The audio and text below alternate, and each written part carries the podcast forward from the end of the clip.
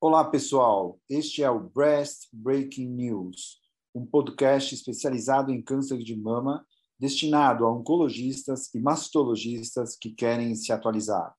Toda semana, eu, Silvio Bromberg, mastologista titular do Centro de Oncologia do Hospital Israelita Albert Einstein e da BP Mirante, e o Dr. Daniel Jimenez, oncologista clínico da rede Oncoclínicas, iremos discutir artigos que foram destaque nas principais publicações médico-científicas sobre câncer de mama. Acompanhe no Onconews. Olá, pessoal, tudo bem? Tudo bem, Dani? Tudo bem, Silvio.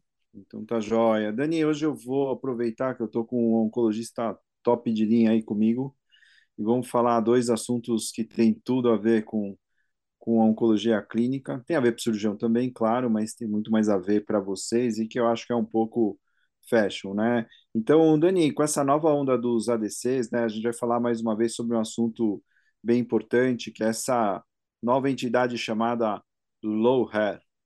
Então, até há pouco tempo, né, a gente classificava o status do HER2 de um modo binário. Porém, atualmente, com essa classificação do HER2 low, o patologista tem que estar melhor habilitado para definir, através da imunistoquímica, os, os, os HER2 uma cruz ou duas cruzes com FISH negativo. E ainda, se a gente quiser estar mais ainda na crista da onda, o patologista ainda deveria incluir uma nova classificação, que são os tumores ultra low hair, né? ou seja, que são aqueles que têm uma concentração mais fraca ainda de, de hair nas células. Bom, a gente sabe que tanto a biologia desses tumores como o nível de resposta clínica ainda não tá, não, estão bem elucidadas, o, o que implica em uma série de estudos que vêm sendo publicados com esse intuito. E hoje eu trouxe um artigo, Dani, publicado na última European Journal of Cancer por um grupo coreano. Mas mesmo sendo uma análise retrospectiva, esse estudo mostra um, um, interesse, um, um interesse na medida em que ele compara as pacientes HER2 low com pacientes HER2 zero, né, que é puramente negativa, que foram tratadas com quimioterapia neoadjuvante. E o grupo coreano ele identificou, no período de 2014 a 2018, pacientes diagnosticadas com estádio 1 a 3 e que receberam quimio neoadjuvante. Eles conseguiram 750 pacientes é, HER2 low, que era imunistoquímica uma cruz ou duas cruzes com FISH negativo, e 818 pacientes HER2 zero, ou seja, HER2 totalmente negativo. E o endpoint primário do, do, do estudo deles era ver o, P, o PCR, que foi definido como YPT0N0 ou YPTIS, né, in situ N0. E o endpoint secundário foi a análise da sobrevida global e o tempo livre de doença e o padrão de recorrência conforme status dos receptores hormonais e do HER2. Nesse estudo, a idade média das pacientes foi de 46 anos e o carcinoma ductal invasivo foi o mais frequente. Então, quando eles compararam os dois grupos, o, o low com o zero, eles viram que as pacientes HER2 low eram mais receptor estrogênio positivo. Parece meio óbvio, né? Mas, enfim, era 81 contra 56%. As pacientes HER2 zero tinham, na, maior, na sua grande maioria, grau histológico 3 e maior expressão de KI67 e também maior expressão de TILS, que também me parece um pouco óbvio, porque vai mais para o lado do, do triplo negativo. E embora as pacientes HER2-0 mostraram um maior PCR, quando analisados sob status do HER, é, mas, é, ou seja, HER2-0 teve um PCR quase o dobro né, do que as pacientes HER2 low, mas quando eles a, a comparavam os dois grupos associado ao status dos receptores hormonais, as taxas de PCR não foram diferentes entre as pacientes receptor estrogênio positivo e receptor estrogênio negativo. Sugerindo, então, que o status do receptor hormonal é um importante determinante da biologia do tumor HER2 low. E, além disso, em uma subanálise, eles viram que no grupo HER2 zero, a proporção de receptor de estrogênio low, né, que também é outra, outro low que a gente já comentou até em outro podcast, foi bem maior que no outro grupo. É, as pacientes HER2 low mostraram melhor tempo livre de doença em cinco anos na comparação direta entre os dois grupos. Porém, na análise multivariada, de novo, quando analisada sob o ponto de vista dos receptores hormonais, essa diferença desapareceu. Eles viram que as pacientes HER2-0, o pico de recorrência foi a partir de 12 meses após cirurgia, ou seja, uma recorrência mais precoce, enquanto que para as pacientes HER2-low, o maior pico de recorrência foi com 24 meses após cirurgia. E também, se a gente for pensar de uma maneira meio grotesca entre triplo negativo e luminal, é mais ou menos assim também. Ou seja, o HER2-0 puxa em todas as características para mais para um lado de um triplo negativo e o HER2 low talvez mais um pouquinho para o luminal, que tudo parece ter, ter um senso, né, Daniel? Agora, sim, em relação à sobrevida global, na comparação direta entre o, o, o grupo HER2 low, ele teve uma sobrevida global é, de 92%, por, 92% contra 84% do grupo HER2 zero. Porém, quando visto sob a análise multivariada, levando em consideração de novo os receptores, essa, essa diferença também deixou de existir. Enfim, a minha impressão é que se a gente fizer uma comparação direta entre HER2 low e HER2 zero, a impressão que passa é que o grupo HER2 zero tem um pior desfecho. Porém, quando você começa a associar com os outros fatores tumorais, os outros fatores prognósticos, como, por exemplo, nesse estudo, o status receptorial, essas diferenças comportamentais entre os dois grupos vai se torna insignificativa, né? E assim, nessa série, parece que fica claro, por exemplo, que o status do receptor hormonal talvez seja um driver comportamental para o HER2, é, low e zero, né? E seguramente fica, na minha opinião, difícil dizer que a entidade HER2 low pode ser considerado talvez um novo subtipo molecular. E esse achado corrobora com o estudo do Paulo Tarantino. Sabe Paulo Tarantino, que está no Dana-Farber, mas é um italiano, né? Ele publicou no JAMA Oncology esse ano ainda sobre isso, mas uma casuística muito maior lá, de, lá, acho que 4 mil é, pacientes, 5 mil, não lembro bem, mas mostrando que não dava ainda para considerar o HER2 como, como o HER2 low como um novo subtipo tumoral, porque tinha, exatamente como nesse estudo coreano, características que não conseguiam definir bem eles dois. E eu até semana passada acabei discutindo isso com o Rafael Calix também, após a gente ver os resultados do Monarch Rare. Né? Enfim, é... Daniel, qual que é a tua opinião dessa, dessa onda? Você acha que é isso mesmo? Acha que é muito cedo? Não é novo subtipo? Tem uma tendência a virar? O que você acha? A sensação é que eu acho que não vai virar, não. A sensação é, é que não, não, não deve ser um novo subtipo. Até na ESMO, né, saiu um, uma assinatura genética de, de subtipos de HER que eu trouxe aqui, né, do alto, que eu acho que é mais por aí, e eu acho que HER2 low vai ser mais como um marcador, é, tipo o fator preditivo para a resposta ao deruxtecan. Eu acho que assim, ó, tem um cheirinho de HER, então dá para a gente tentar o deruxtecan pelo efeito bystander effect, né, que é aquele efeito Sim. que a droga funciona na periferia também. Então, seria mais como um alvo terapêutico. Até porque você percebe que, assim, o, o, esse é, hair low, né, com o receptor de estrógeno negativo, tem um jeitão basaloide. Então, assim, eu acho que, na minha opinião, a imunossoquímica já deu, é, já chegou no, no máximo dela.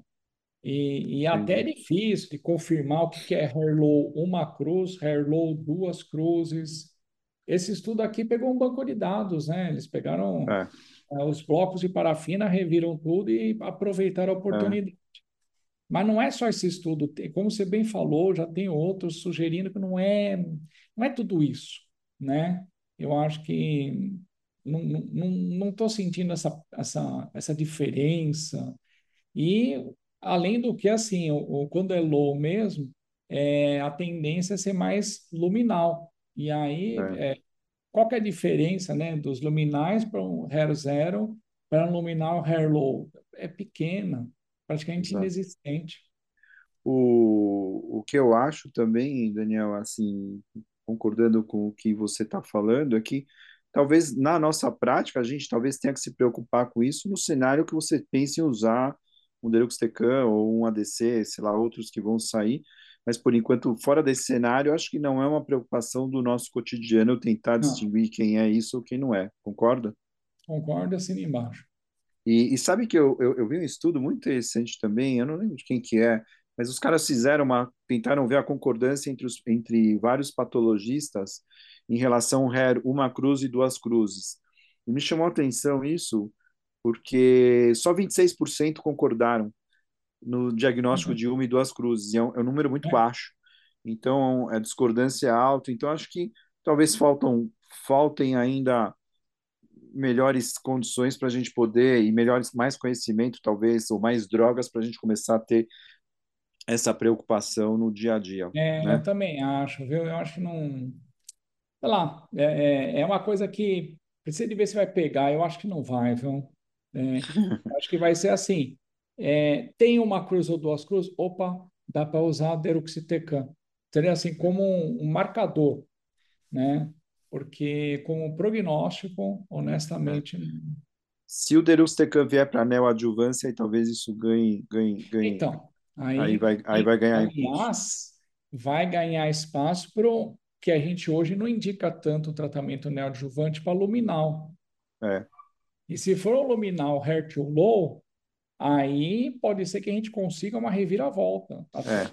Aí acho que vai ganhar muito espaço. É, Dani, assim... me fala uma coisa do, do você tem novidades aí do, de, das drogas que é. estão na moda aí? Mais alguma novidade? Saiu, saiu sim agora, aliás, ontem, no Annals of Oncology, a atualização de follow-up do Olympia, que é o, o, estudo de tratamento adjuvante com olaparib, né, para pacientes com mutação germinativa do BRCA1, BRCA2, HER2 negativo, né? Aqui ninguém pesquisou HER2 low, por enquanto. Pelo menos espero, que não, não arrume confusão, né? E aí, só para lembrar um pouquinho do desenho do estudo, é, eram pacientes que eram ou um subtipo triplo negativo que recebeu tratamento neoadjuvante sem resposta completa patológica, tá? ou tratamento adjuvante para pacientes com tumor de pelo menos N1 e pelo menos PT2. Tá? Eram 1.500 pacientes que participaram desse grupo.